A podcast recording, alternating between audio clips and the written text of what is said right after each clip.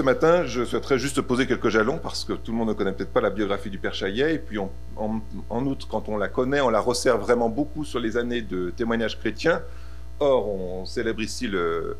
On se souvient du 50e anniversaire de sa mort, donc c'est une vie de 1900 à 1972 qui ne se réduit pas aux quatre années euh, de l'activité clandestine dans la Deuxième Guerre mondiale. J'utiliserai donc largement, bien entendu, les, les, travaux de, René Bédarida, euh, ceux également de Joseph Pinard qui va nous donner quelques éclairages, quelques gros plans en début d'après-midi. Mais je vais essayer de retrouver l'unité d'un homme, d'un parcours, de celui qui fut intégralement et dans toute la force du terme un homme d'église, pour citer le père de Lubac, et ce qui introduira aussi ce dont je parlerai beaucoup cet après-midi, c'est-à-dire la question d'ecclésiologie. Alors tout d'abord, il faut commencer euh, biographiquement par la naissance. En 1900, euh, naissance en Franche-Comté, c'est un, un, comtois, un comtois euh, de la vallée de la Loue, né dans une famille de cultivateurs de, de Sey, en Varay, qui est maintenant Sey-Mézières, dont un ancêtre, François Chaillet, fut maire de la commune pendant un demi-siècle commune de la vallée de la Loue que l'on connaît, parce que c'est dans cette paroisse, qui était, c'est Mézières était une seule et même paroisse, qu'eut lieu en 1803 le miracle de Notre-Dame du Chêne, euh, à Mézières, autour de la figure de Cécile Mille. Et il y a déjà ici une imprégnation religieuse qui est très forte dans, ce territoire, ce qui explique aussi pourquoi peut-être le père Chaillet fut impressionné en Allemagne par Thérèse Neumann, une stigmatisée à Connersreuth. Donc, on va parler beaucoup de l'intellect du père Chaillet, mais ce n'était pas quelqu'un qui, était, euh, qui, ignorait une forme de religiosité plus populaire, plus, plus incarnée. Alors cette famille est une famille catholique, conservatrice, on trouve chez eux la croix, les clercs comtois, mais le jeune Pierre fait son primaire à l'école laïque. Fait important, qui euh, restera ensuite euh, et euh, qui restera notamment dans sa tièdeur à défendre l'école catholique après 1945 que ne comprendront pas d'autres pères jésuites. Il avait parfaitement compris qu'on pouvait être à la fois catholique et fréquenter l'école laïque. Alors, il poursuit sa scolarité cette fois-ci au petit séminaire de Mèche, brillamment, dans l'ambiance patriotique de la Grande Guerre. C'est cette génération née en 1900 qui vit la guerre, vit les engagements euh, du front de loin et euh, est euh, baigné dans cette tonalité patriotique. Il se fait notamment remarquer en profitant de la surdité d'un sacristain pour jouer fortissimo la Marseillaise sur l'harmonium de la chapelle pendant la, pendant la guerre en 1916. En 1918, il entre au grand séminaire à Besançon, qui se trouve alors rue de Trépillot. il n'a pas encore réintégré les lieux que vous connaissez au centre diocésain, étude interrompue par le service militaire. Il a comme directeur spirituel le père Bringard. Il semble que l'ambiance byzantine ne lui convient pas. Il veut étudier à Strasbourg ou Rome et euh, ses demandes sont euh, rejetées par monseigneur Umbrecht qui souhaite l'arrimer à la Franche-Comté, avec un certain échec, comme on le verra. À l'occasion d'un voyage en Allemagne et d'une retraite à Paray-le-Monial, il décide d'entrer chez les jésuites, euh, geste sur lequel on n'a pas euh, beaucoup d'explications. On ne sait pas s'il y a une figure jésuite qu'il aurait rencontrée, qui l'aurait marqué. Tout ce qu'on sait, c'est que, euh, d'après son frère, choisit brutalement donc d'entrer chez les jésuites. René Bédareda donne une explication. Il craint de végéter dans une paroisse quelconque du diocèse et ressent déjà un appel spirituel et intellectuel, et il craint de ne pouvoir nourrir que la partie spirituelle en étant prêtre diocésain. Il reste notamment, il reste néanmoins pardon, très attaché à son visage natal.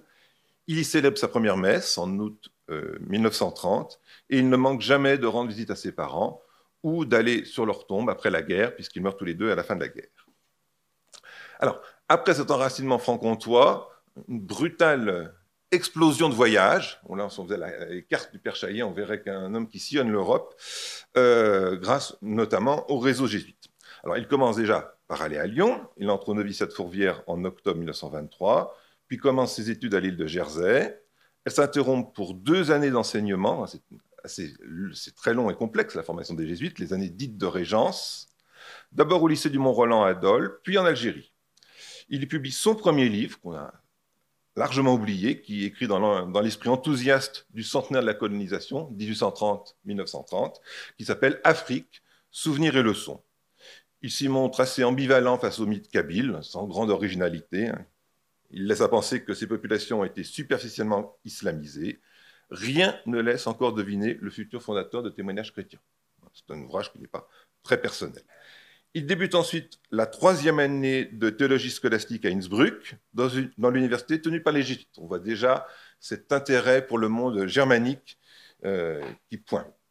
Il, euh, il, échappe ainsi à une formation française jugée trop fermée.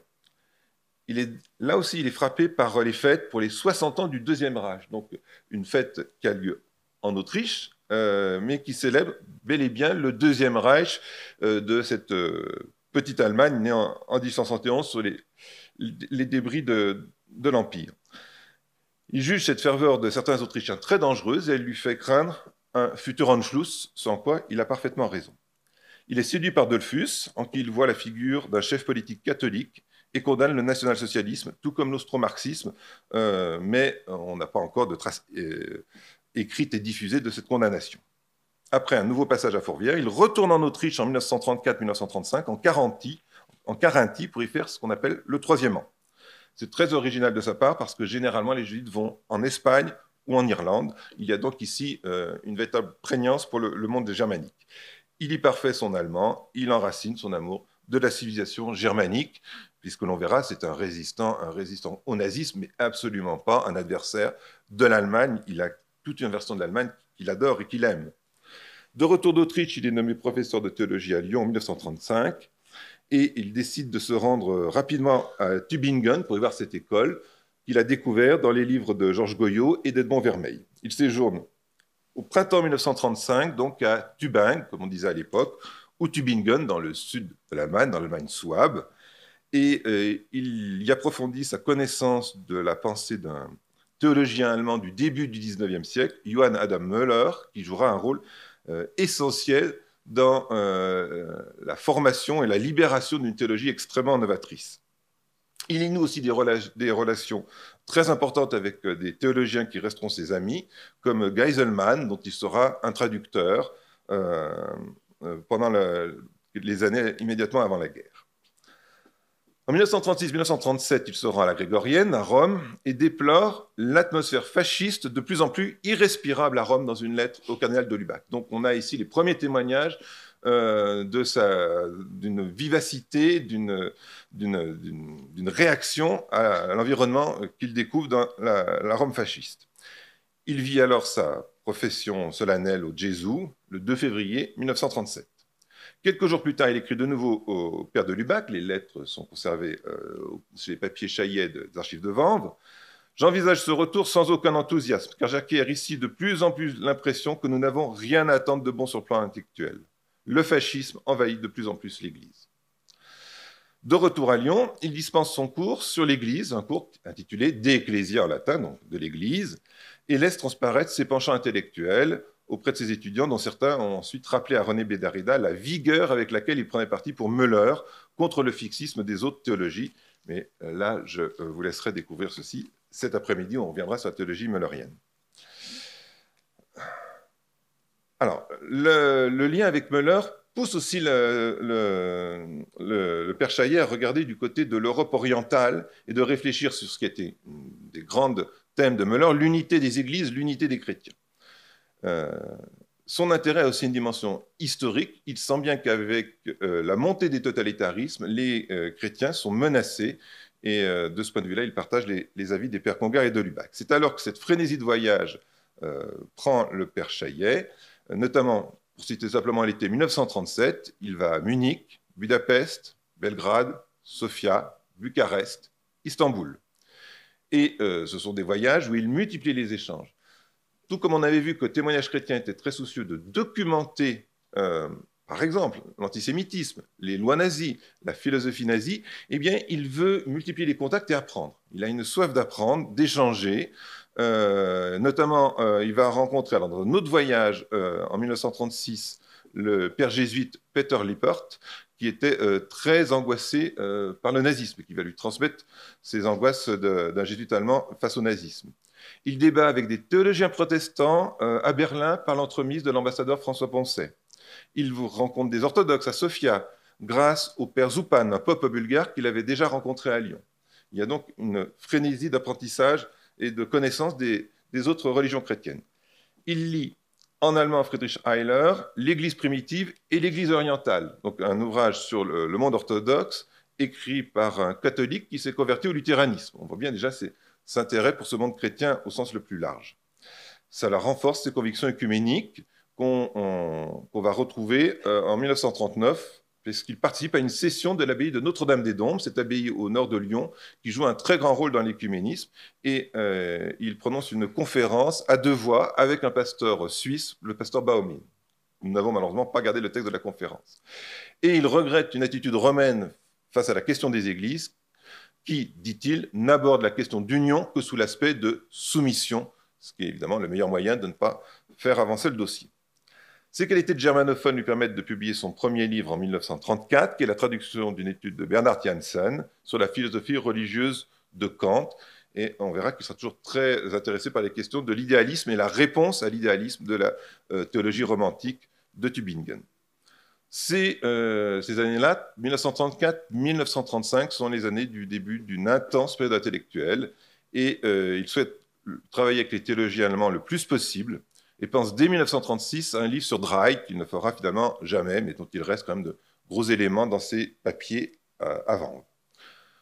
Sollicité par le père Congar, dominicain, il doit inaugurer la collection Unam Sanctam euh, par une nouvelle traduction de l'unité de Müller, mais le travail prend du retard et c'est finalement l'ouvrage du père Congar, Chrétien Unis, hein, quel, symbole, hein, après, ce pas l'unité, mais Chrétien des Unis qui paraît en premier dans la collection Unam Sanctan, juste avant de celui du Père Chaillet, qui sera donc le deuxième tome de cette collection fondée par euh, euh, le dominicain Congar.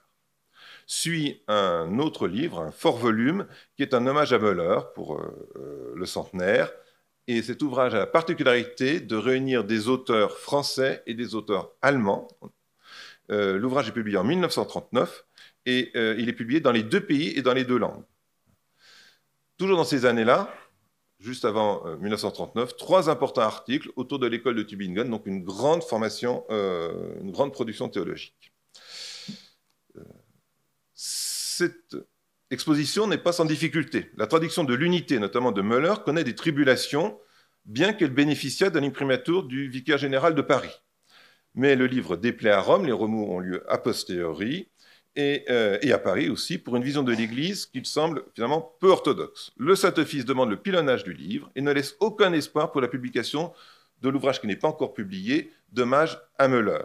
Le père Bernardo, éditeur du Cerf, s'alarme et, de nouveau via François Poncet, réussit à mettre en branle la présidence du Conseil c'est finalement le bien peu dévot d'Aladier, ou alors il avait bien caché son jeu, qui monte au créneau et obtient du Saint-Siège de revenir sur sa décision et que l'ouvrage, euh, la traduction donc de Müller par le Père Chayenne ne finira pas au pilon. Et finalement, non seulement il ne finira pas au pilon, mais le second livre d'hommage à Müller pourra être publié. Un épisode assez cocasse, mais qui montre qu'avant même la guerre, le Père Chaillet sait déplaire à l'Église et, si c'est nécessaire, euh, délivrer euh, une parole absolument essentielle, comme celle de Müller, qui justifie de telles, euh, de telles euh, audaces. On a donc un Père Chaillet largement engagé dans les débats théologiques de son temps avant la guerre, mais on a aussi un Père Chaillet qui est conscient des dangers présents, puisqu'il connaît très bien le monde de l'Allemagne germanique et centrale, qui appartient à ce que René Bédarida a appelé le concept de pré-résistance, c'est-à-dire ces, lignes de fracture qui apparaissent dès avant la guerre, ces engagements.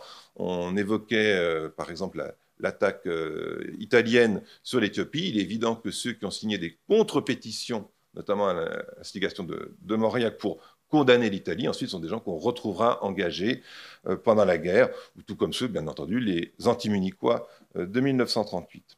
Alors ce qui est frappant chez le père Chaillet, c'est que si on cherche, on trouve très peu de choses euh, pour la fin des années 20 les débuts des années 30. Pas de prise de position, par exemple, sur la condamnation de l'action française. Euh, aucun contact avec des catholiques engagés dans la CJF, la CFTC, euh, le PDP. On ne connaît pas ses opinions sur la, guerre d'Espagne.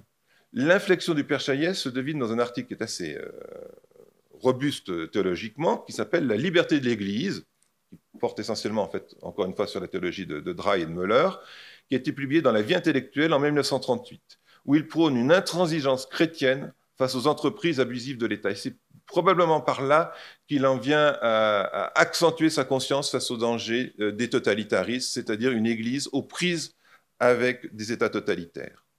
Le palier est franchi par son voyage en Autriche, ses voyages en Autriche, en fait, avant et après l'Anschluss, et l'ouvrage qui suivit, intitulé L'Autriche souffrante, où il livre son premier engagement public contre le nazisme en s'en prenant à la démission de la charité paralysée par la peur. Moi aussi, j'ai relevé la même expression que Johann Chapoutot il y a quelques, instants. L'arrivée de réfugiés autrichiens le pousse à créer un comité de secours avec le cardinal Gerlier, avec comme président d'honneur, et le pasteur de Purie comme vice-président, et pour accueillir notamment des euh, juifs autrichiens.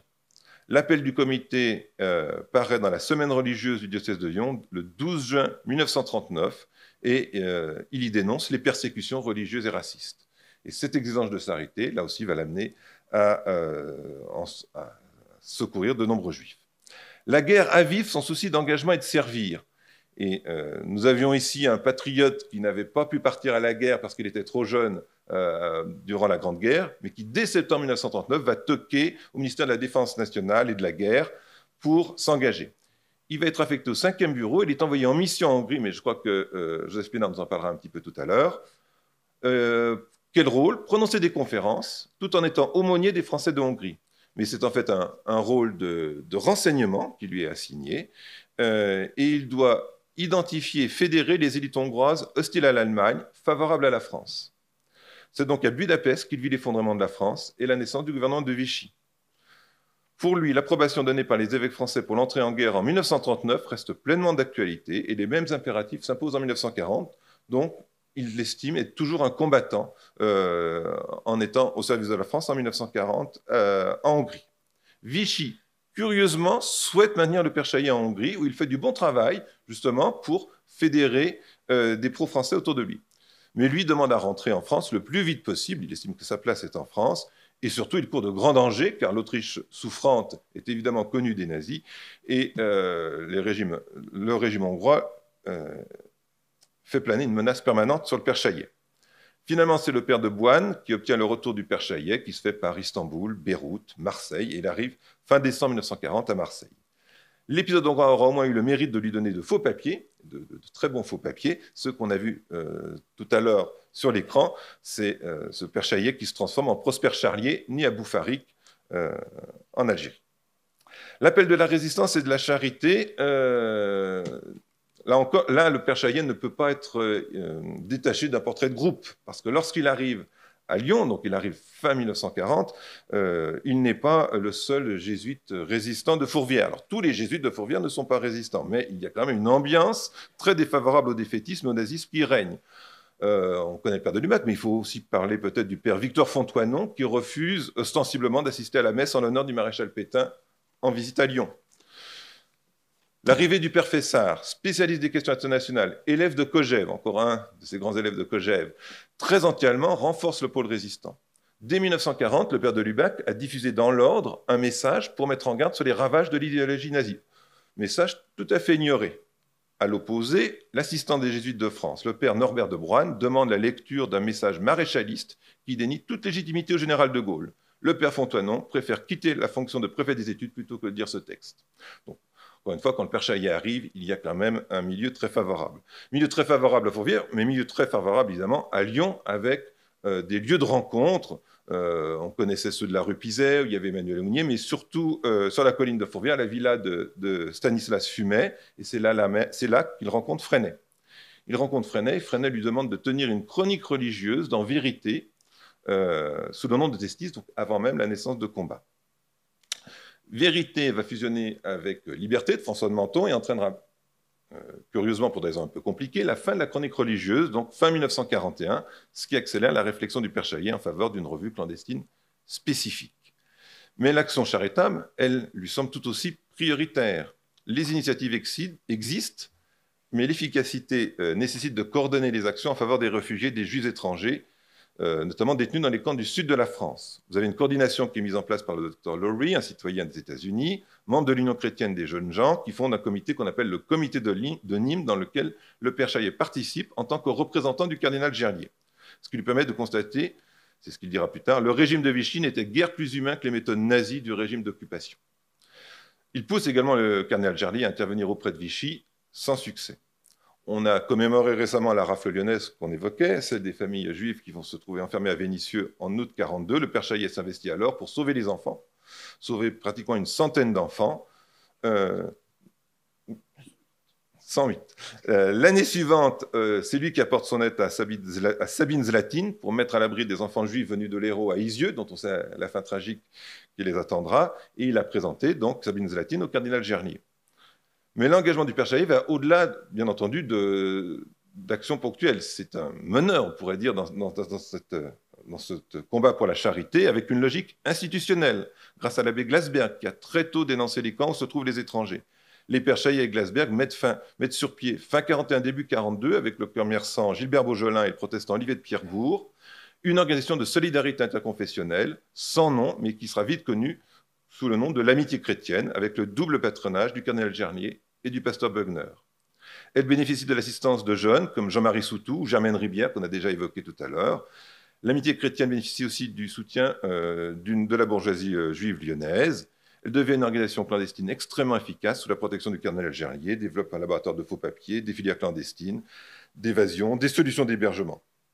Le père Chaillet obtient du cardinal algérien que les enfants cachés dans les couvents ne subiront aucun prosélytisme catholique. Hein, et là, Germaine Ribière joue un rôle essentiel et elle gagne la confiance des deux côtés, qui lui permettra notamment euh, d'être missionné en 1953 pour l'affaire des euh, enfants finaliers, de lui permettre de trouver une issue heureuse.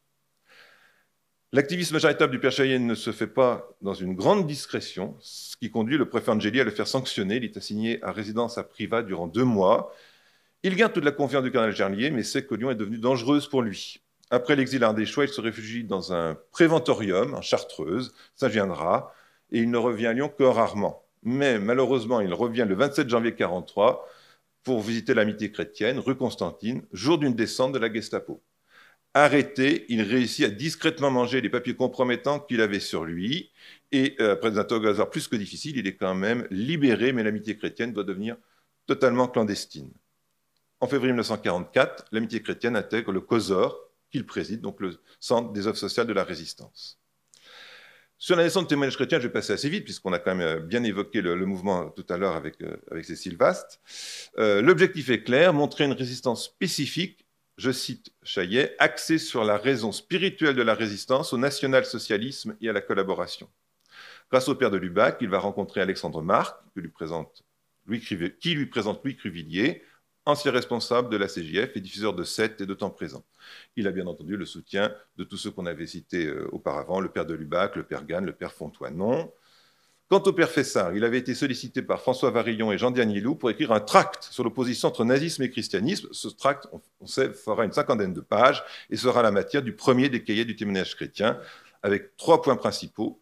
La mystique nazie est foncièrement antichrétienne, la description des persécutions nazies et l'influence pernicieuse du nazisme sur certains Français. C'est un choc de voir des catholiques parler sans imprimature, mais les cahiers multiplient les références permanentes aux encycliques et à Radio Vatican pour en quelque sorte euh, court-circuiter euh, l'épiscopat français pour se rattacher directement au Saint-Siège. Le second, le second, cahier que j'analyserai plus cet après-midi, lui, est entièrement rédigé par le père Chaillet. Cruvilly envoie un exemplaire du premier numéro à chaque évêque sans aucun écho, sauf à Toulouse. Le deuxième cahier, donc celui qui a supervisé le père Chaillet, avec des textes de protestants, dont Karl Barth, des textes d'évêques étrangers, ne peut que heurter l'épiscopat français. Mais ce que les évêques désapprouvent le plus, c'est de s'en prendre à la Révolution nationale. Même Gerlier est mécontent. Et autant le soutien de Gerlier est très puissant pour l'amitié chrétienne, autant il est très distant vis-à-vis euh, des, cahiers. Le père Chaillet comprend le danger et décide ensuite de rester sur un plan purement doctrinal et surtout euh, euh, d'accentuer le côté de documentation des cahiers. Combattre l'antisémitisme.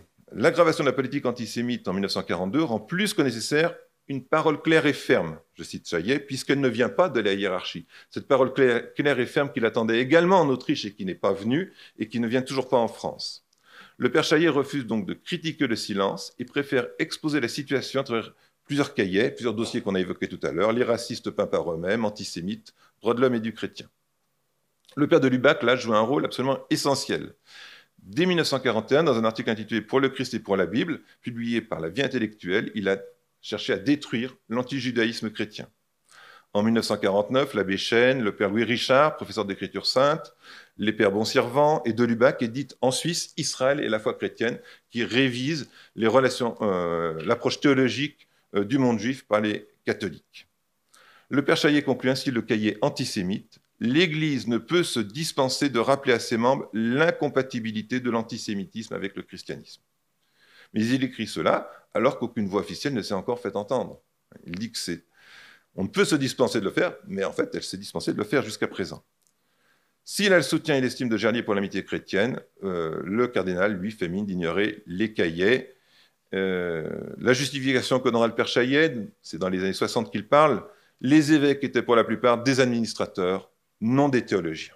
Et il y a cette importance de la théologie, de l'école théologique de Fourvière qu'on retrouvera euh, tout à l'heure et cet après-midi. Pour une diffusion plus grande des idées de témoignages chrétiens, il fonde début 1943 le courrier de témoignages chrétiens qui a été aussi évoqué ici, qu'il confie à André Mandouze avec un ton qui est plus direct et un père Chaillet qui écrit de manière plus explicite parfois, euh, avec une plume assez libérée, comme on le verra. Les activités multiples laissent de moins en moins de temps au père Chaillet, qui devient en 1944 président du COSOR, c'est-à-dire des œuvres sociales de la résistance. Cela explique qu'à la libération de Paris, il soit désigné secrétaire général adjoint provisoire à la santé et à la population.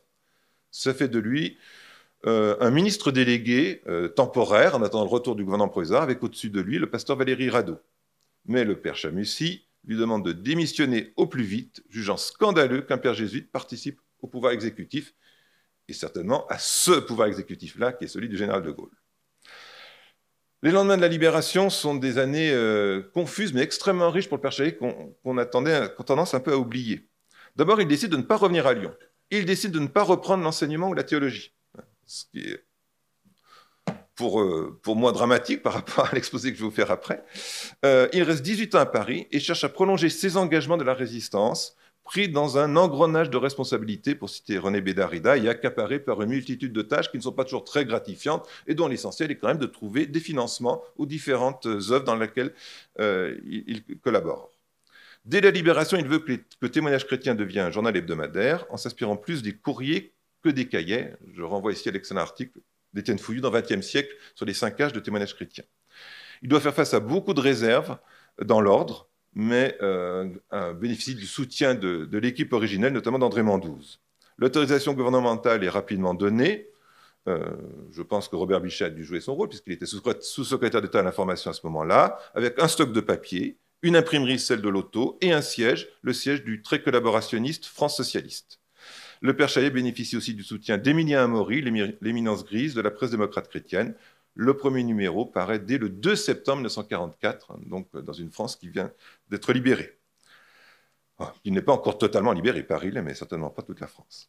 Parallèlement, il va lancer les éditions du témoignage chrétien, mais aspire surtout à fonder une revue de réflexion, puisque Témoignage chrétien sera un hebdomadaire plutôt en prise avec l'actualité. Il voudra une revue qui prenne du recul. Ce seront les cahiers du monde nouveau, hein, dont vous apprenez peut-être l'existence. Cette revue aura euh, finalement assez peu d'écho, mais aura pris beaucoup du temps du, du Père Chaillet. Il faut affirmer une voix catholique dans le monde, au sens chrétien, pour défendre en permanence la paix avec une dimension européenne. Et il se heurte ici à l'inertie du catholique, dit-il. Il doit redoubler d'efforts pour placer des abonnements alors que le COSOR continue à beaucoup l'absorber avec les fêtes de Noël 1945, où il est en représentation permanente, il est demandé de partout. Le lancement de la revue est réussi, elle s'affirme avec un engagement européen fédéraliste, euh, peut-être l'influence d'Alexandre Marc ici, et s'intéresse aussi à l'autre Europe, celle derrière le rideau de fer, particulièrement euh, aux persécutions que subissent les chrétiens. Finalement, la lutte idéologique contre le communisme s'accentue à partir de 1951. Il y a une logique de guerre froide qui, s'empare ici de la revue, avec un supplément, les cahiers critiques du communisme. Le père Chaillet a ici la même démarche face au stalinisme que face au nazisme, avec le souci d'apporter la plus grande documentation possible sur ce qui se passe de l'autre côté du rideau de fer. Il se retire de la revue en 1952, en partie par découragement, en partie par épuisement. Il a consacré beaucoup de son énergie à trouver des fonds pour assurer la pérennité de cette revue et laisse les clés de la revue à Henri Freinet qui va lui donner une coloration fédéraliste européenne encore plus, plus forte. Elle cesse de paraître en 1957. L'autre héritage de la résistance qu'il va tenter de faire vivre, c'est le causeur et bien sûr témoignage chrétien. Mais c'est d'abord le causeur qu'il aborde, qu'il emploie, qui, lui consomme du temps. Euh, le COSOR, par exemple, se retrouve avec 30 000 dossiers à suivre. Ces œuvres sociales de la résistance, c'est après la guerre qu'elles doivent faire face aux questions des orphelins, aux, questions des veuves, avec des questions extrêmement matérielles. Il y a un afflux de demandes et le COSOR est une toute petite structure qui est très vite dépassée par euh, euh, la tâche. C'est une structure aussi qui a beaucoup de dépenses et il faut trouver de l'argent. Euh, les financements. Hein, le Père Chaillet devient un pèlerin de la résistance française, multiplie les conférences, les conférences qui sont des appels aux dons. Une est particulièrement remarquable et épuisante, une tournée dans toutes les Amériques, du nord, euh, central et du sud, durant l'été 1947, 100 000 km parcourus pour recueillir des dons en faveur des œuvres sociales de la résistance. Finalement, il est assez peu présent à témoignage chrétien, il laisse la place aux jeunes, menés par le vétéran de la rédaction, André Mandouze, 27 ans. Il doit en fait intervenir uniquement dans les pires moments, c'est-à-dire quand il y a des conflits, des tensions, il se trouve d'abord en but avec le père Danielou, qui trouve que la revue ne défend pas assez l'école privée. Puis euh, la grave crise qui va éclater, c'est celle du second semestre 1945 sur l'attitude à tenir vis-à-vis des communistes. La jeune génération laïque veut laisser une main tendue, alors que les aînés jésuites déclarent non possumus. C'est selon le père Chaillet une crise violente. Elle tourne notamment autour d'un texte euh, du père Fessard, anticommuniste, dont le camp progressiste refuse qu'il reçoive l'estampille de témoignage chrétien. Elle se clôt par le départ de Mandouze, que le père Chaillet remplace par Jean Baboulaine, ancien secrétaire de la GEC, moins tenté par le progressisme. Le père Chaillet s'est noyé rang, encore plus d'une revue qu'il juge alors en de bonnes mains, mais on le voit revenir régulièrement pour sauver le titre financièrement en 1947, en 1948. Les questions coloniales achèvent d'éloigner le père Chaillet de témoignage chrétien. Il affirme sans faiblir son appel à la paix euh, dans le dernier article qu'il fait paraître dans Témoignage chrétien en 1955, il défend les objecteurs de conscience, mais il reste persuadé que le destin d'Algérie est de rester dans le giron français. Cet article est un chant du cygne. Rome s'inquiète des réactions religieuses à plusieurs articles de témoignage chrétien et tient le Père Chaillet pour comptable de tout ce qu'il écrit, même s'il en est éloigné. Lord lui refuse par exemple d'aller aux États-Unis à l'invitation d'une organisation juive proche des démocrates, euh, du Parti démocrate, en 1957, ce qui va beaucoup blesser euh, le Père Chaillet. Finalement, l'ordre désigne un responsable religieux pour surveiller témoignage chrétien, estimant que le père Chaillet n'en est pas capable. Le père Chaillet donc est poussé hors du conseil de rédaction et euh, l'ordre finalement décide qu'il n'y aura plus aucun lien entre les jésuites et témoignage chrétien et demande au père Chaillet de démissionner du conseil d'administration de la société éditrice de témoignage chrétien. Les jésuites ne veulent donc plus aucun lien et euh, le père Chaillet donc coupe les liens en 1958. C'est un sacrifice, un sacrifice accepté dans l'obéissance et le silence. Il reste au Père Chaillet la présence du COSOR jusqu'à sa mort, mais l'organisme réduit considérablement son activité. De plus, l'ordre décide d'imposer au Père Chaillet de quitter Paris pour Grenoble en 1962, voyant ainsi tout son réseau amical s'éloigner. Il ne reprend pas ses travaux théologiques inachevés, on ne sait pas pourquoi, alors qu'il avait malheureusement du temps libre, mais il se consacre au COSOR, visite les maisons, vérifie la bonne gestion, fait des discours lorsqu'on lui en demande. Il continue d'incarner la résistance spirituelle dans des cérémonies et livre une intervention remarquée à la télévision lors des dossiers de l'écran en 1969 autour d'Anne Frank, en présence du père de cette dernière, mais euh, c'est la dernière fois qu'on le verra. C'est par la presse qu'il suit les travaux du Concile. Il est parti en 1969 pour Dijon, n'a aucune responsabilité spirituelle dans la communauté de Dijon, il vit une forme d'exil intérieur. Il sort de sa retraite brutalement en 1970 pour aller prier sur la tombe du général de Gaulle le lendemain même des obsèques générales, où il y rencontre la veuve de ce dernier. Un geste qui en dit long sur la fidélité aux années de résistance. Envoyé assis alors qu'il est très malade, il meurt le 27 avril 1972 dans une ambulance qui l'amenait vers Lyon. Les funérailles ont lieu dans cette ville deux jours plus tard, dans la chapelle des Jésuites, celle de la rue Sala, hein, puisqu'ils ont déménagé en 1952. L'homélie élue par le père Sommet, diffuseur du témoignage chrétien, ancien déporté à Dachau, mais aussi par Jean-Pierre Lévy, fondateur du mouvement de résistance franc-tireur d'origine juive. Il est enterré au carré des Jésuites du cimetière de Francheville, et selon sa petite nièce Sophie Chaillet-Vincent, la tombe manque cruellement d'entretien.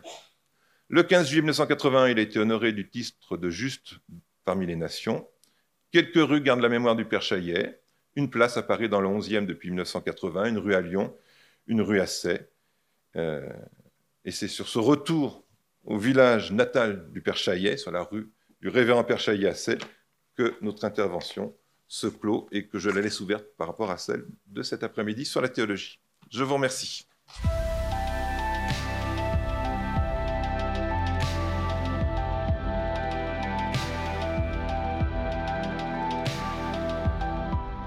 C'est vraiment le théologien méconnu, euh, car il a peu publié, que la présente communication veut mettre en lumière.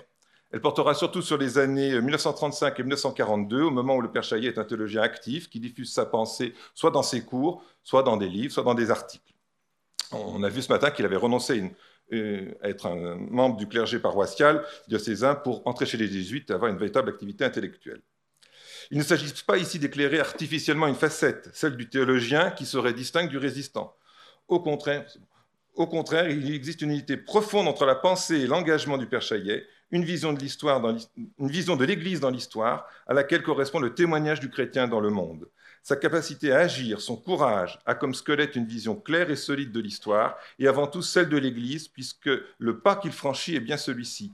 Défier la structure hiérarchique de l'Église, non pas contre ce qu'elle est, mais au nom de ce qu'elle doit être, et même plus essentiellement encore de ce qu'elle n'a jamais cessé d'être sur un plan spirituel.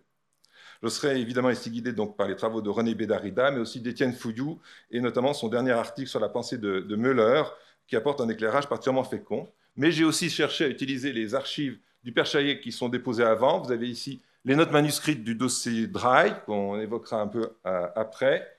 Et là, vous avez le cours d'Ecclésia, euh, mélange de latin et de français, pour répondre à la question qui m'a été posée à midi euh, à table, avec ses appréciations et ses annotations.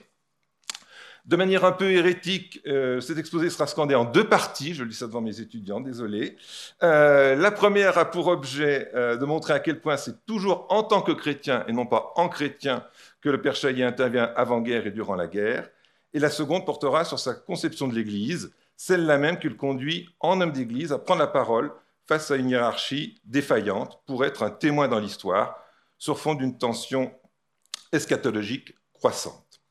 Alors, première partie, un théologien dans le monde, un engagement au nom de la foi.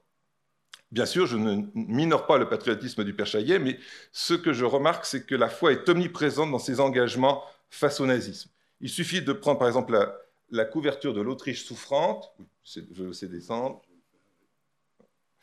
euh, son témoignage qu'il a fait, euh, ah, témoignage qu'il a euh, qu'il a publié à euh, son retour de ce nombreux voyage en Autriche, cette couverture. Donc le livre se trouve à la bibliothèque Gramont euh, au diocèse de Besançon, avec notamment ces trois citations, dans la citation médiane, celle de Schuschnigg, Je devais souffrir cette passion. Et on a dans ce livre l'idée même de résistance spirituelle. De longs développements abordent l'attitude de l'Église. Le Père a un principe clair, le spirituel doit toujours l'emporter sur le temporel dans l'Église, sans quoi il subit invariablement une dégradation. Il critique avec des reproches gradués, mais critique les évêques qui s'en sont trop remis au gouvernement autrichien et les clercs activistes favorables à l'Anschluss. Je saute les citations. Il n'appelle pas une église autrichienne irénique et détachée des enjeux du présent, mais à un combat spirituel contre une idéologie antichrétienne. C'est uniquement sur ce plan-là que doit se situer l'engagement des catholiques autrichiens, mais il doit exister. L'idée catholique, dit-il, reste toujours un barrage sérieux à l'investissement spirituel du paganisme hitlérien. Mais l'Église n'a pas mission de se substituer sur le plan temporel à un gouvernement trop hésitant pour organiser efficacement les forces de résistance aux entreprises qui menacent l'existence nationale. Ce à quoi doit rester l'Église, ce sont aux forces de destruction spirituelle. Comme Robert d'Harcourt, le Père Charrier oriente son engagement autour de l'incompatibilité totale entre christianisme et nazisme. Les prêtres pro-allemands trahissent leur Église, la voix du sang, hein, quelque chose qui évoque ce, dont on a parlé ce matin, leur sera un argument plus décisif que leur foi. Enfin, dans les dernières pages du livre, il revient sur ce combat qui se joue, les chrétiens ne peuvent être silencieux, ou au-dessus de la mêlée, euh, c'est la citation qu'avait choisi M. Chapoutot ce matin. Hein. L'ordre hitlérien est puissant, certes, c'est même une force biologique redoutable et sûre de vaincre si l'esprit chez nous démissionne et si nous doutons de notre mission de sauver pour l'humanité ses raisons de vivre. Cet ordre, en effet, s'instaure sur une trahison trop inquiétante des valeurs morales et spirituelles pour que nous nous résignions, fût-ce par notre silence, à devenir le complice d'une hypnose pacifiste qui menace de paralyser la salutaire réaction des consciences décidées à ne pas sacrifier à la peur l'honneur de la liberté. On devine ici à ce ton prophétique que le cas autrichien doit interpeller les consciences françaises. Se joue un drame spirituel ou menace de s'abîmer l'idéal humain et chrétien.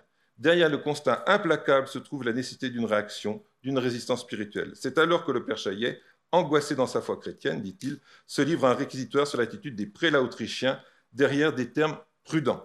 Et là, je suis un petit peu en désaccord avec ce qui a été dit ce matin. Il évoque le scandale de la déclaration des évêques de mars 1938, c'est lui-même qui prend le mot scandale, et trouve déplacé que le loyalisme ait pris les apparences de l'empressement, vis-à-vis des nouveaux maîtres du Troisième Reich. Il ne voit qu'une solution, la démission collective pour marquer la ligne de résistance spirituelle. Mais amèrement, il doit bien admettre que les prélats autrichiens ne sont pas à la hauteur de l'événement, c'est-à-dire les exigences de la foi. L'épiscopat autrichien n'est pas encore unanimement rallié à cette audacieuse intransigeance chrétienne. Disons plutôt, pour parler juste, à l'opportunité d'opposer publiquement au maître du jour le non possumuns non loqui de l'apôtre, qu'attendent impatiemment les catholiques d'Autriche, inquiets d'un silence trop prolongé. On comprend à la lecture de ces lignes que le jésuite revenu en France euh, fin 1940 après une année passée en Hongrie ne peut accepter une église muette ou trop loyale à Vichy, un moment où s'engage un affrontement spirituel terrible sur fond d'antisémitisme d'État. Témoignage chrétien apparaît clairement comme une réponse diffractée aux lacunes de l'épiscopat autrichien. Retrouvant en France les mêmes déficiences qu'en Autriche, le père Chaillet savait qu'il devait en homme d'église mettre en garde la France de ne pas perdre son âme. Les cahiers et courriers du témoignage chrétien permettent, donc vous avez ici la, conclusion du cahier numéro 2, permettent de mesurer, restons sur le cahier numéro 2, permettent de mesurer l'engagement religieux du Père Chaillet dans la résistance. Grâce à René Bedareda, euh, les, les, propos du Père Chaillet sont bien identifiés dans les cahiers comme dans les courriers. Il n'écrit rien donc dans le premier cahier, mais s'exprime longuement dans le second intitulé je pense ironiquement, Notre combat, où l'on retrouve la tonalité de l'Autriche souffrance. Il dénonce la croix gammée, symbole d'un orgueil racial qui n'est ni chrétien ni humain, qualifié également d'entreprise satanique, vilipende un christianisme affadi, sans caractère, qui plie docilement devant le pouvoir, et justifie l'existence même de cette revue clandestine ainsi. Notre combat est celui de la conscience chrétienne, de la conscience tout court. Elle consiste à alerter les âmes en face d'un des plus grands périls que la foi au Christ ait jamais eu à subir. Et dans le même numéro, c'est l'article suivant, qui est un article plus secondaire, il s'en prend vertement à un prêtre de Tassin, ayant tenu dans la Croix du Rhône, qui rebaptise la Croix gammée du Rhône, des propos collaborationnistes. Il le au gémonique, comme il l'a fait deux ans plus tôt pour les prêtres autrichiens pro-allemands qui entendaient plutôt la voix du sang plutôt que la voix de la foi. Il voit là un terrible compromission pour l'Église. Si ça doit être là la bonne presse que l'on nous a tellement demandé de soutenir, alors on se demande s'il ne vaudrait pas mieux, pour l'honneur de l'Église, qu'elle disparaisse temporairement. Des propos rudes qui lui seront reprochés plus tard. Le combat purement spirituel se retrouve avec beaucoup de vigueur dans le deuxième courrier du témoignage chrétien, moins volumineux que les cahiers, plus percutant, les courriers étaient destinés à une circulation plus large à partir de 1943.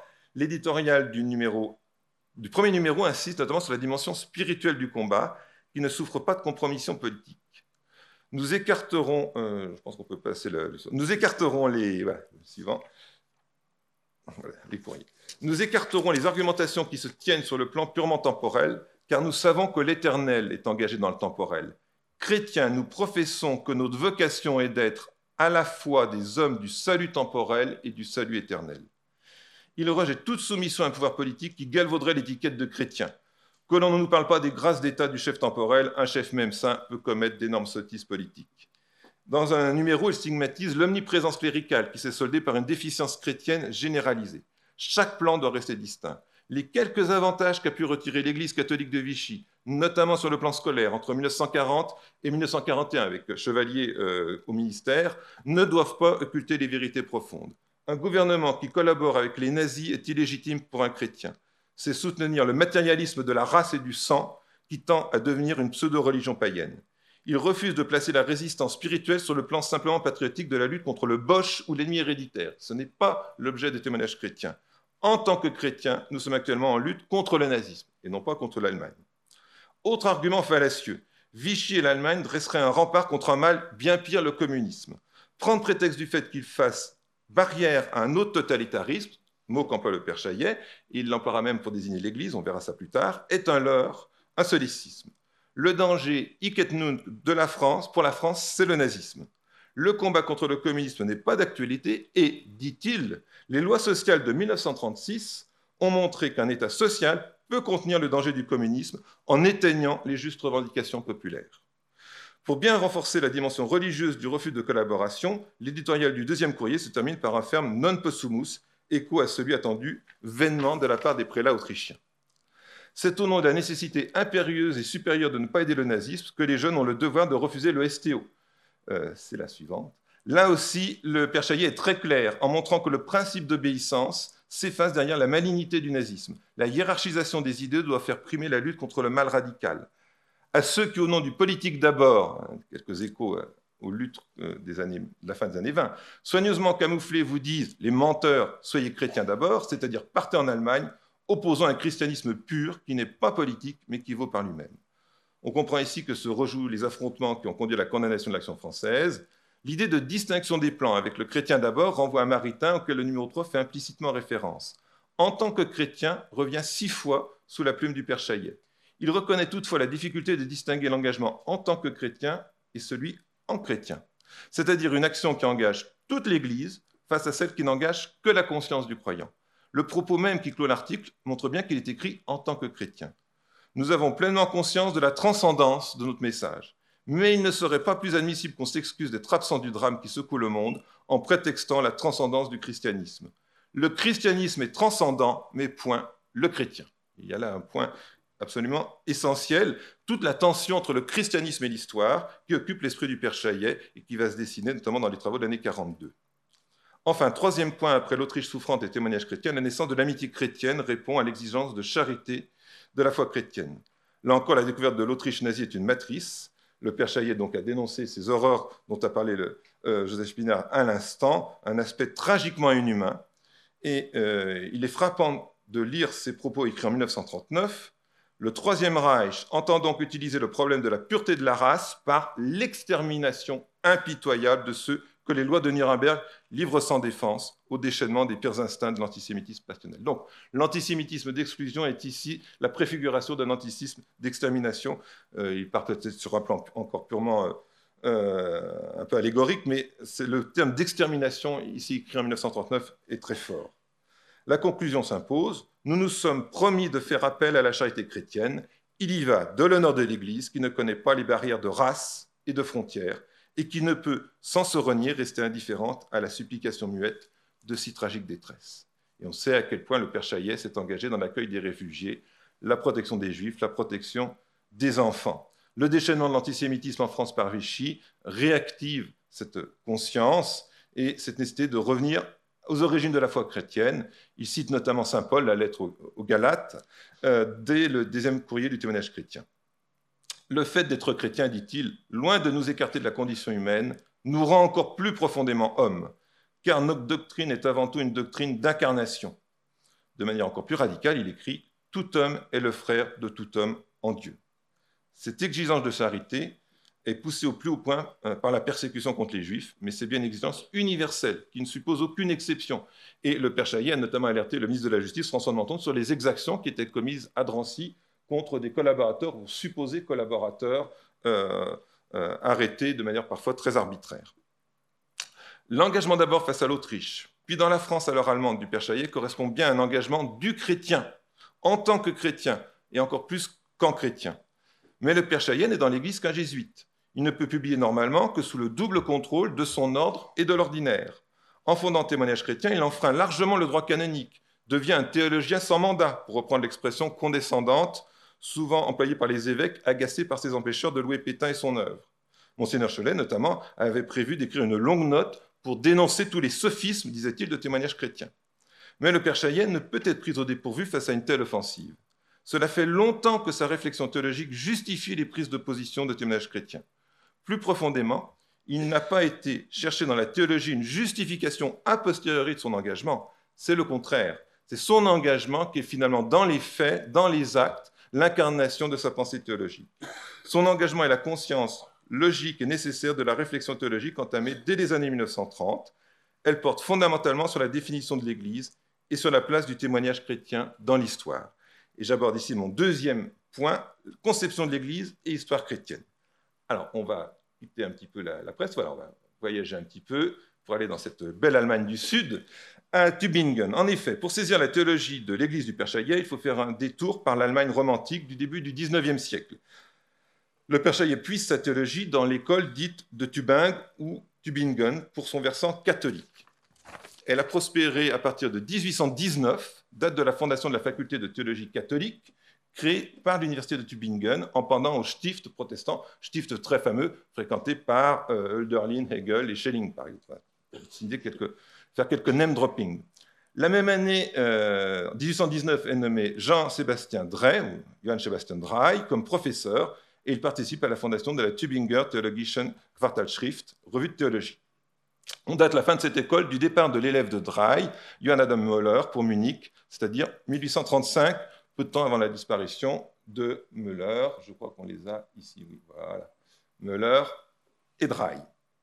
Euh, est un connaisseur reconnu de ces deux théologiens, c'est un fin germaniste. Lui-même a des relations avec Tubingue depuis son premier voyage de 1935, et le père Congar s'adresse explicitement à lui en 1936 en tant que spécialiste de l'école de Tübingen. Il passe en France pour celui qui connaît le mieux la pensée de Müller et de Drey.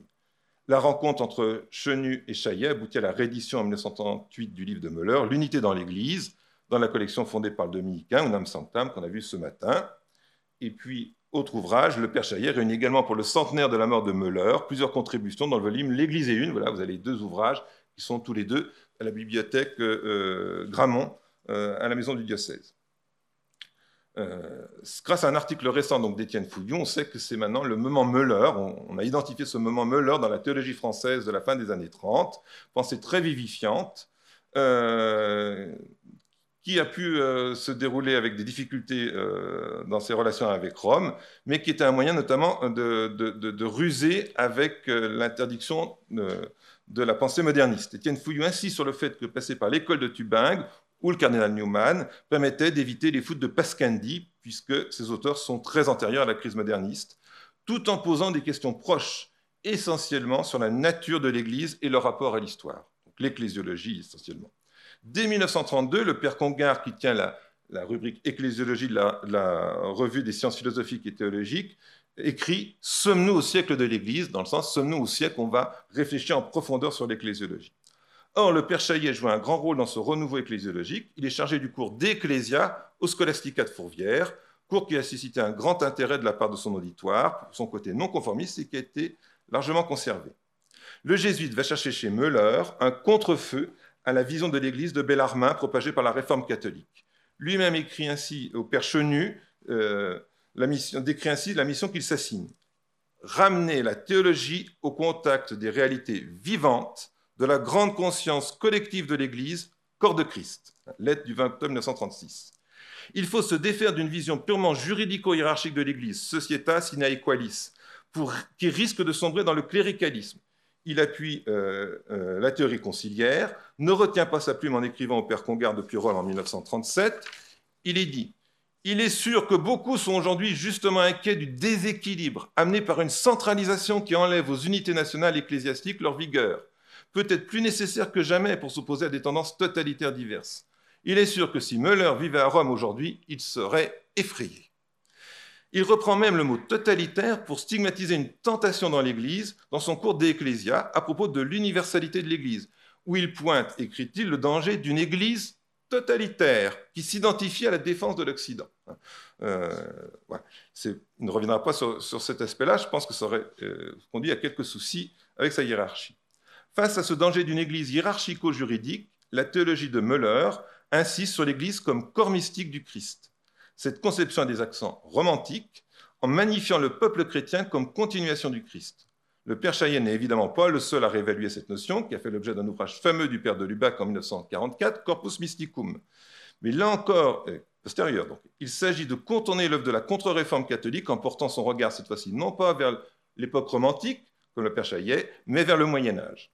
Enfin, on ne peut omettre la grande encyclique de Pie XII, proclamée en 1943, Mystici Corporis.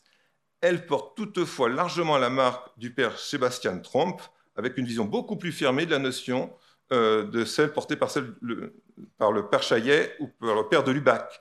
Et elle, incite peu au dépassement justement d'une vision trop juridique, trop cléricale de l'Église.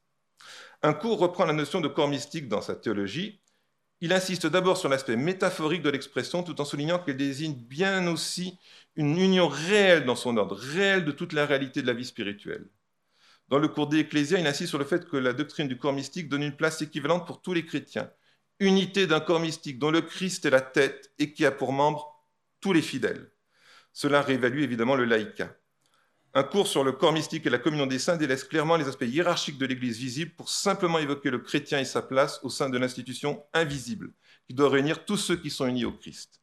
Cette union se traduit dans les faits par la solidarité au sens d'une responsabilité globale, et je lis ici une petite citation de ligne qui me semble importante, étant membre d'un corps unique, les chrétiens sont solidaires entre eux, dans le bien comme dans le mal. Tout acte, bon ou mauvais, a un retentissement social, une portée universelle. Nos vertus ou nos fautes favorisent ou retardent la marche du chrétien vers sa plénitude. Bien évidemment, il s'agit pour lui de euh, favoriser cette marche en laissant le Saint-Esprit agir, car c'est lui qui vivifie tout le corps et forme le plus parfait des liens, la charité qu'on avait évoquée déjà ce matin. Dans une formule frappante, il écrit Dans la vie de tout chrétien, il y a des pages qui sont écrites par les mérites des autres. On pense que lui a écrit quand même un certain nombre de pages. Et il conclut en rejetant toute vision individuelle du salut. Le chrétien doit être utile à Dieu et à ses frères, car chaque chrétien est un continuateur du Christ. La théorie du corps du Christ inscrit donc clairement le christianisme dans l'histoire, chacun étant actif dans une histoire qui se déroule à son instigation et à son insu, c'est lui qui parle, non pour son salut personnel, mais celui de toute l'humanité. Une telle vision de l'Église porte bien évidemment le Père Chaillet aussi bien à alerter les autres chrétiens qu'à mettre en œuvre la charité la plus immédiatement nécessaire du fait des circonstances, comme on l'a vu plus haut. Si sa vision de l'Église se limitait strictement à l'enseignement de Bellarmin, l'esprit de dévote obéissance n'aurait pu lui permettre de devenir ce théologien sans mandat, vilipendé par plusieurs évêques. La dimension historique du christianisme constitue un aspect essentiel de la doctrine du corps mystique, alors que voir dans l'Église une societas perfecta tend à une certaine immuabilité. Cette importance du déploiement temporel du christianisme se renforce chez le Père Chaillet par une, attention très vive à l'eschatologie, donc à la science de la, fin des temps, qui, dans le contexte des années 30 et de la Seconde Guerre mondiale, renforce une vive interrogation sur le sens chrétien de l'histoire. La réflexion eschatologique ne doit pas nourrir l'angoisse, car le message du Christ a infusé à ses disciples la libération virtuelle de toute attente eschatologique anxieuse. Mais le Père Chaillet refuse pour autant de minorer ou de désincarner l'importance de l'eschatologie. Il s'en prend ici au protestantisme libéral d'un arnaque. Pour le libéralisme moralisant, le message de Jésus sur le royaume de Dieu, considéré d'un point de vue purement spirituel, est foncièrement indépendant des représentations eschatologiques du judaïsme antérieur et contemporain le messianisme eschatologique n'est dans l'Évangile qu'un élément parasitaire. Ça, c'est la vision, évidemment, qu'il veut détruire. Il, refuse également une vision qui aurait une lecture trop symbolique, réduisant l'eschatologie de Jésus à n'être plus que le symbole de vérité métaphysique ou du sentiment de l'absolu. Ces deux options ne sont qu'évitement d'une vraie tension dans le christianisme. Et le Père Chaillet vilipende l'apologétique qui nie la difficulté par crainte de l'affronter.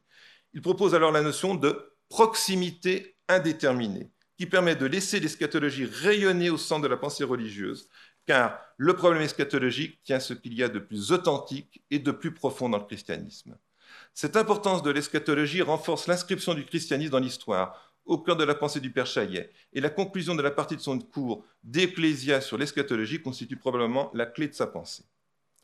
Le jugement et le règne sont proches, sans doute, mais ce qui est immédiatement proche, c'est le règne en tant qu'anticipé, préfiguré, déjà présent par les conditions déjà réalisables de son futur accomplissement. Quant à la fin elle-même, la proximité reste indéterminée. Proximité de la perspective prophétique, intemporelle ou chronologiquement non mesurable. La durée télescopée par la prophétie peut s'allonger à volonté. Entre l'incarnation du Christ et la parousie se déploie donc une éthique intérimaire, c'est le terme qu'il utilise, dans l'incertitude qui continue à régner sur le rapport d'autres chronologique. C'est donc bien une orientation du temps impitoyable et fulgurante vers un avenir qui peut être dit proche, mais qui reste indéterminé. Cette appréhension profondément chrétienne du temps historique gouverne la pensée du Père Chaillet et justifie ainsi son action dans le monde, sans quoi ce serait trahir le message du Christ. Rompre avec l'eschatologie, l'édulcorer, c'est renoncer à s'ouvrir au véritable évangile. Acteur dans l'Église, acteur dans l'histoire, le Père Chaillet recouvre cet engagement sous le nom de témoignage chrétien. Le titre des cahiers du témoignage chrétien constitue un choix lourd de sens en insistant sur la figure du témoin, non pas un témoin qui se contenterait d'assister, mais au contraire un chrétien qui porte témoignage en tant que membre du corps mystique du Christ. Témoignage qui peut aller jusqu'au martyr, puisque l'on sait bien que martyr signifie témoin en grec. Ce n'est donc pas un hasard si au milieu de la guerre, le Père Chaillet projette d'écrire un livre autour de christianisme et histoire qui se présenterait sous la forme d'une introduction écrite par lui d'un recueil de textes euh, tirés de Draille, fondateur de l'école de Turin pas encore. Le projet prend forme pendant que le père Chaillet est assigné à résidence à Privas. Euh, le texte ne sera jamais publié, ce qui étonne euh, René Bédarida, qui a vu que le texte était écrit dans les archives, mais il, dort toujours dans les archives. Les papiers Chaillet conservent également une autre pépite. C'est ça, par contre, on peut la voir. Le brouillon de l'article publié en 1938 dans La vie intellectuelle sous le titre La liberté de l'Église. Voilà le brouillon, donc qui est dans les papiers Chaillet à vendre. Le brouillon comprenait un sous-titre qui a disparu dans la publication de l'article dans la vie intellectuelle. Ce sous-titre a trois versions, dont les deux premières ont été barrées. L'actualité d'un témoignage, barré, puis le témoignage de Johann Adam Müller, barré, et finalement le témoignage chrétien. C'est le terme qui a été rajouté, donc on est en 1938, avant la fondation euh, de la rue. Cela jette un autre éclairage sur le choix du titre du premier cahier du témoignage chrétien. La substitution de chrétien à catholique ne correspond pas à un repentir subi, mais bien à une vision largement intérieure et mûrie du Père Chaillet. Il puise là aussi chez Müller sa conception du témoignage chrétien. Il retient cette formule de Müller, qu'il répète dans l'article cité, comme l'autorité vivante du Christ assura la naissance du christianisme, de même sa continuité, son objectivité ne sont sauvegardées que par une suite ininterrompue de témoins autorisés. Au premier rang des témoins du Christ se trouvent bien évidemment les apôtres, le Père Chaillet réfléchit sur l'autorité de l'apôtre dans un coin intitulé Y a-t-il continuité entre la conception de l'apostolat du christianisme primitif et le messianisme évangélique Le titre est un peu long. Il y insiste sur la dimension de témoin des apôtres dans ses épreuves, dans l'hostilité de leurs compatriotes. Donc il y parle ici des apôtres, mais évidemment on peut avoir une lecture euh, liée à son engagement dans la Deuxième Guerre mondiale. Témoin de Jésus, témoin de sa messianité, telle est la nature propre de l'apôtre. On retrouve également dans cette étude la dimension eschatologique si importante étudiée plus haut mais elle permet aussi d'aborder la question du lien avec le judaïsme. Le père Chaillet n'a pas produit une réflexion doctrinale très poussée sur les rapports entre judaïsme et christianisme, contrairement au père Fontoinan ou au père Bonservant, qui rejoint le Scholastica de en 1940. Il mène toutefois dans une nouvelle approche qui voit dans Israël un mystère et condamne l'antijudaïsme chrétien traditionnel comme contraire au dogme. On connaît la fameuse parole de XI, spirituellement nous sommes des sémites. Le père Chaillet ne dit rien d'autre dans son cours d'Ecclésia lorsqu'il insiste sur le fait que les apôtres, choisis par Jésus, ont tous été pris parmi les Juifs. C'est le petit extrait d'archives suivant. La preuve que tout Israël n'est pas réprouvé, ici à la fin de son cours, est que même les douze ont été choisis en Israël. Il insiste sur le fait que la rupture avec le judaïsme n'a jamais été commandée par Jésus, l'universalisme provenant d'une révélation spéciale dont bénéficia Paul. De manière dialectique, avec une approche historique, le Père insiste sur la notion de fidélité en Israël face aux infidélités récurrentes et la vieille idée du reste saint en Israël, qu'incarne la communauté primitive, n'est justement que cette conviction qu'en Israël, toujours infidèle, toujours subsiste un noyau fidèle. Corollaire à cet intérêt pour le monde juif, on trouve chez le Père une volonté de déshelléniser le christianisme d'éléments postérieurs dont l'authenticité est discutable, car c'est bien un christianisme inscrit dans l'histoire que défend le Chaillet. Sa réflexion la plus aboutie sur ce sujet est donc cette fameuse introduction à une anthologie des textes de Dry, ce sera la fin de mon propos, écrite en 1942, qui reprend quelques paragraphes d'un article paru cinq ans plus tôt dans la revue des sciences philosophiques et théologiques, L'esprit du christianisme. On peut dire, c'est la fin de, l'article, je vous l'ai mis parce qu'on a la, signature Pierre Chaillet, euh, Société de Jésus, Lyon-Fourvière et Privat, octobre 1942. Il montre que Dry a réussi à échapper à deux écueils menaçant le catholicisme au début du XIXe siècle, l'idéalisme et le mysticisme. Dans l'idéalisme, le christianisme doit être délesté de son enveloppe historique, empirique et sensible, alors que le mysticisme risque de sombrer dans un individualisme réfutant toute médiation. La force de l'école de Tubingue, dans ce paysage théologique, est d'avoir maintenu le lien organique entre le Christ et l'Église. Il évoque Müller pour lequel il faut admettre que Dieu par le Christ est entré dans l'histoire pour diriger l'humanité de façon permanente. Et le Père Chaillet sait à quel point citer Müller en 1942 est lourd de sens. Il rappelle donc dans ses notes que quelques années avant le début de la guerre, il a fait paraître un volume d'hommage à Müller en français et en allemand pour répondre aux exigences de la situation historique. L'actualité religieuse de Müller n'est devenue que plus pressante à une époque où les chrétiens, plus que jamais, et non seulement en Allemagne, doivent se recueillir pour le témoignage héroïque de la fidélité au Christ, qui est éternellement vivant dans son Église. Il retrouve chez Dry le même souci d'intérêt religieux général et presque d'actualité pour une religion vivante, personnel et communautaire, écrit-il, avec peut-être un hommage à Mounier ici, dans sa tentative d'articuler christianisme et histoire. Si le christianisme n'est pas un pur système intemporel d'idées, c'est qu'il est essentiellement une histoire sainte. Mais le Père Chaillet insiste, cette histoire sainte n'est pas une collection de vignettes édifiantes, mais c'est bien l'orientation du temps humain dont il s'agit ici. Le christianisme, et je crois que j'arrive à la fin, le christianisme n'est pas seulement la somme des moments successifs de sa durée, il est la conscience même de l'unité de cette durée, afflux de tout le passé dans le présent. Sa tradition, continuation active du passé, fait vivre l'Église non pas dans la méditation d'une lettre et d'une histoire morte, mais dans une présence toujours totale.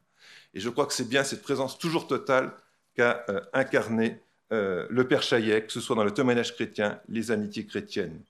On comprend dès lors que le réflexe résistant du Père Chaillet va au-delà du patriotisme ou d'un sentiment chrétien diffus, mais qu'il agit en homme d'Église, pénétré par la mission historique de cette institution, mêlant le divin et l'humain. En cela, il fut bien le témoin du Christ qu'il aspirait à être. À l'issue de cet exposé, deux brefs éléments conclusifs s'imposent. Tout d'abord, une interrogation, celle de savoir pourquoi le Père Chaillet, théologien, s'efface totalement à la fin de la guerre. Son silence durant le Concile de Vatican II, qui est pourtant au corps de sa réflexion ecclésiologique, contraste avec le prestige des figures qu'il a côtoyées durant les années 1930 et la guerre, le cardinal de Lubac, les dominicains Congar, Chenu. On ne peut nier que cette théologie française doit aussi son existence et son affirmation à la redécouverte de la pensée de Dry et de Müller, permise par le Père Chaillet.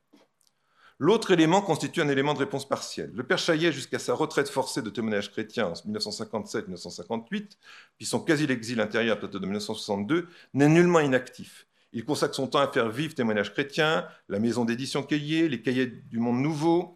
Il assure la présence du COSOR. Il est pris par des fonctions de représentation, de direction de revue et surtout une recherche permanente de financement pour faire vivre les revues ou alimenter les fonds du COSOR.